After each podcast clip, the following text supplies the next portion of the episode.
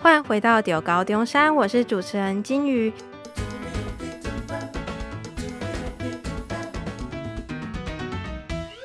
我们今天欢迎的是应数系的学生，可以请你自我介绍一下吗？嗨，大家好，我是应用数学系大四的洪敬燕。最近有参加什么学校活动吗？可以分享一下。诶、欸，最近可能没有，但就是下个月会去参加有一个七系联合的沙滩趴，嗯、然后还有就是下个月底会去毕业舞会，就是我们会有乐团会去表演。嗯，所以中山沙滩趴跟舞会这些都是传统吗？呃、欸，沙滩趴的话应该算是传统。就是从我现在大学进来这样四年，嗯、我记得大一的时候。就有就有在开始办了，对，就有人办过。然后，但好像大二大三因为疫情的缘故，所以就没有办这样。最近好像又是慢慢的偏向共存的系列，对对对，所以应该是可以办得起来。那舞会的部分是每一届毕业典礼都会有的吗？诶、欸，毕业舞会的话，我记得也是，就是每一届的毕毕联会、毕筹会，嗯、就是会去筹备的项目。对，嗯，感觉都不错哎。我记得沙滩趴最近好像在就是。我们学校的 FB 有说什么，很多大咖的艺人啊都会来，是一个很盛大的活动。我们是没有参加过，你以前有参加过吗？没有，没有，这也是第一次。好，我们回归到你就是选择应数系这个想法，就是当初怎么会想选择应数系作为志愿的填写？呃，我觉得我自己有点算是一个特例啦，因为嗯，我是高中的时候是二类组的。那我学测的时候，我除了数学是顶标以外，基本上我，哎、欸，我的自然只比均标高一级分，所以就是做一个二类，我还蛮失败的。因为二类不是自然还好吗？二类就是，哎、欸，可能三类可能自然比较重，就是物理化学这样子可能会比较好一点，对，对，也需要好一点。但我物理化学都就都蛮烂的，然后我可能唯一比较好的科目就是数学跟英文这样。所以我就有点算是走投无路嘛，走投无路选择这个科系。对，艺术系是有很多学校都有嘛。选择中山的原因是，选择中山的话是当初有去诶、欸、面试了几间这样，然后有一些有考试，有一些就面试这样。然后中山的话，我那时候是我前一天晚上，我有先来算是勘察地形这样。嗯。然后那时候晚上就跟我高中同学就一起在学校里面散步，然后就觉得就是中山风景真的是蛮美的，对，嗯、就是有有有被有被惊艳到的感觉。就是有山有海这样。对。还有每天有夕阳。那你看了四年，会不会觉得它也是一样很美？还是都哦骑过去就？就其实。中山的夕阳真的是真的蛮好看的，就像你说的，虽然说我看了四年，嗯，但就我现在有时候可能下午这样，可能四四五点下课，然后我可能从正门这样离开学校，然后骑经过海堤的时候，有时候往右看，就看那片海，就有时候还是会就是可能放慢一下，就是看一下那个风景，嗯，真的蛮漂亮的，还是会停住一下，对。然后放松个心情，可能就会继续做要做的事情。对，可是像这一层楼，我们录音的这十楼就是图资馆十楼，那那里有一面就是直接面墙的玻璃窗，然后那里就是有一个自一排的自修桌椅，然后就很多的学生会在那里自修，然后你就就直接看就是海跟夕阳，就很多地方都可以直接在你读书的时候，就可以直接看到很漂亮的风景，其实是一个还不错的。嗯，经验吗？或者不错的，就是其他学校没有的特色。好，那还记得你的备审资料写了什么吗？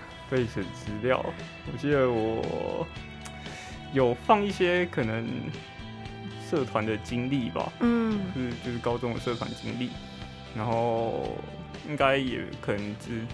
除此之外，可能都跟大家差不多，跟大家差不多。对啊，可能就放一下，就介绍一下自己啊，然后可能介绍一下自己的比较可能家庭背景，或是自己的个性啊，什么特质啊。有一些是关于，比如说你想考的科系是应数系嘛，有一些是关于应数系相关针对的内容写的嘛。呃，因为我高中其实也没有参加什么竞赛，或是有什么一些作品之类的，所以。我其实有点那时候有点不太知道怎么下手，对，嗯所以我就主要就是在讲，就是其实我蛮喜欢数学这样。嗯对，你蛮喜欢数学，可以详细的说，就是你那时候语句啊，或者是你针对数学这方面，因为之前我们是有采访过数学系的教授，然后他那时候有说，就是可能会用数学的观点去看生活，或者是不一定你要很会数学，但是你会可能什么事情会用到数学之类的。那关于面试的部分，因为我记得很多学校那时候你有说有些学校是考试嘛，就只有考试嘛？也是数学系是考试。是。然后中山比较特别，是比较有面试这个部分。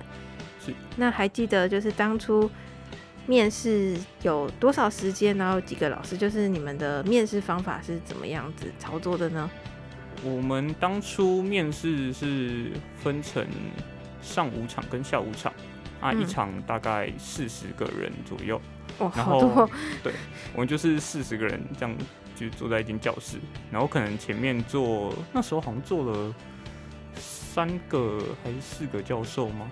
有点嗯有点不确定。然后，然后我们的面试内容非常简单，我们就是教授给我们每个人好像一两分钟，然后每个人就轮流起来自我介绍。哦、嗯，对，就就一个一个这样起来，一个讲完换下一个。四十个人会紧张吗？就在你面前听你自我介绍，就那时候真的是就还蛮紧张的。在你自己自我介绍的内容中，你说了什么？就是我说的，其实跟我背身就是讲的差不多的差不多的话。哦、嗯，那除了自我介绍之外，还有别的问题吗？没有，没有，就只有他就是这个形式。对，好，但但其实，呃、欸，好像他们现在的面试制度有有更改，对不对？对，有更改。我记得现在好像是团体面试，但没有这么多人，好像就是五六个，然后面对三四个老师在同一间教室，然后有一些问答这样子。嗯，应该是。好像变得比较就是是团体面试的感觉，你们感觉像是一个大家就是在同一间教室，大家互相认识的一个 场所。对，有点像。好，你是很早之前就知道你们的面试方法是要自我介绍吗？欸、就是在高中的时候，还是到现场才知道？当然会，高中的时候练习面试的时候，一定是会要练习一下自我介绍。嗯、对，因为基本上教授你一进去，就是不管是我我以个人面试来讲好了，就是如果是你一个人对可能三个教授这样子，通常他们一进来就就你坐下来，他们就叫你开始自我介绍。嗯，对，一定等你自我介绍完之后才开始问你问题。所以关于自我介绍的这部分，一定要好好准备。在你高三的时候是怎么准备的？在我高三。那时候就是我们学校会有模拟面试，嗯，对，就是也是一样，就是会有几个人，然后可能在一间小教室这样，然后可能有一个老师在前面听，然后你就轮流自我介绍这样，然后给回馈这样，对对对，差不多，就是多多面试口条这部分。是，所以你会紧张吗？到现场的时候，还是其实已经练习很多次就还好？就是我觉得这种事情是你不管再怎么练习，你到现场多少都会紧张。嗯，你进到应数系之后，就会开始修应数系上的课程。尤其你现在是大四，那可以帮我们就是介绍一下应数系从大一到大四整个学习的经验是必修课是什么？它是怎么安排学生就是去了解应用数学这门学问的？我先讲一下大一，大一的话，一上会有微积分上。然后跟数学导论，嗯，还有线性代数，跟计算机概论。对，我觉得数学导论的话，比较像是让你去学习那个数学的逻辑，这样比较让你知道那些一些符号、一些的定义。对，就是在写数学的那些基本要用的一些东西。对，我觉得就是定义对于数学来说是最重要的事情，真的是可以说是最重要的事情。一下的话就是微积分下。然后一样也是计算机概论、线性代数二。嗯，对。我觉得大一都是一些基础的观念或者是工具这样子。是。那到大二呢？大二的话会二上会有高等微积分一，然后还有离散跟几率。嗯，对，这三个。高等微积分的话跟微积分不太一样，微积分可能比较着重在运运算这样子，嗯，然后可能会有会有一些证明。那高等微积分的话，就是着重在证明。对，然后基本上你如果考试看到看到老师出计算题，就是你就要很开心，因为那是你少数比较容易拿到分数的题目。为什么？反而计算题比较容易？对，是。不然比较不容易的是怎样的题目？哎、欸，就是证明题嘛。啊，证明题的话，就是逻辑推导。对，我觉得其实应数系的证明就有点像，打个比喻，就是很像你要证明这个东西它是一个桌子而不是椅子，那你要怎么去说服别人这件事情？好像怎么觉得又有点像文，有点像哲，有有点哲学，哲学感。其实其实我觉得。数学真的某方面来讲蛮像哲学的，嗯，可能以前希腊的那种数学家其实也算是哲学家的其中一种。就是你就是要把那些证明、那些定义，就是写的很清楚，嗯，你要让别人，你要说服别人，就是让别人找不到漏洞，对，你就要很缜密的去写那些公式啊，然后一排一排下来，然后最后导出的结果，难怪就是之前看什么。关于数学家的一些店啊，然后他们电影有时候会写一些东西，然后都看不懂，逻辑推导都很复杂的。好，接下来是大三，那大三的部分有做分流吗？或者是大家专业有往不同方向去走？没有，基本上大三大家必修也一样，都差不多。就是、对，然后会有代数学跟复变函数，还有一个数值分析。嗯。对，最后是大四，就是你现在的年级有去做分流吗？还是一样，就是学艺术系的专业在？基本上到三下之后，嗯、我们就系上就没有任何必修课了。哦，就是让自己去做选修。对，这样子你读到大四，你觉得艺术系在学什么？艺术系就是其实可以听到很多人讲，很多就是艺术系毕业的人都说，就是设计系毕业之后。可能都当老师去，就是都不会用到那些你学的东西。嗯，对。但我觉得，我觉得数学系比较算是最重要，就是让你学逻辑思考。嗯，因为你基本上整个四年就是在不断的把东西一直定义，然后把它定义清楚。嗯，就是它如果是 A 的话，它就不会是 B 这样。嗯，大概是这个概念。所以你们逻辑思考特别厉害了。也不能说特别厉害，就是已经习惯这套方法去处理不同的事情。算是。应数系有什么特殊的活动或传统吗？呃，我们基本上每年都会，大概学期开始十月吧，十月左右会有宿营，就是迎新迎新的宿营。对，每个系通常都会有。嘿，然后我们会在寒假办数学营。就是给给高中生们，让他们试试看艺术系到底是什么的。对，我们会安排老师来上课。这么这么硬，他们 会不会就是听到就是西上老师教课，然后觉得太难就退缩？就是老师会那个啊，会教一些比较没有那么难的东西，然后相对比较有趣的东西。嗯，对，有符合高中生他们的学习的一个习惯这样子。就毕竟我们算是也是要帮学校招生嘛，所以也不能不能把他们吓跑了，然后让他们吸引进那中山这样。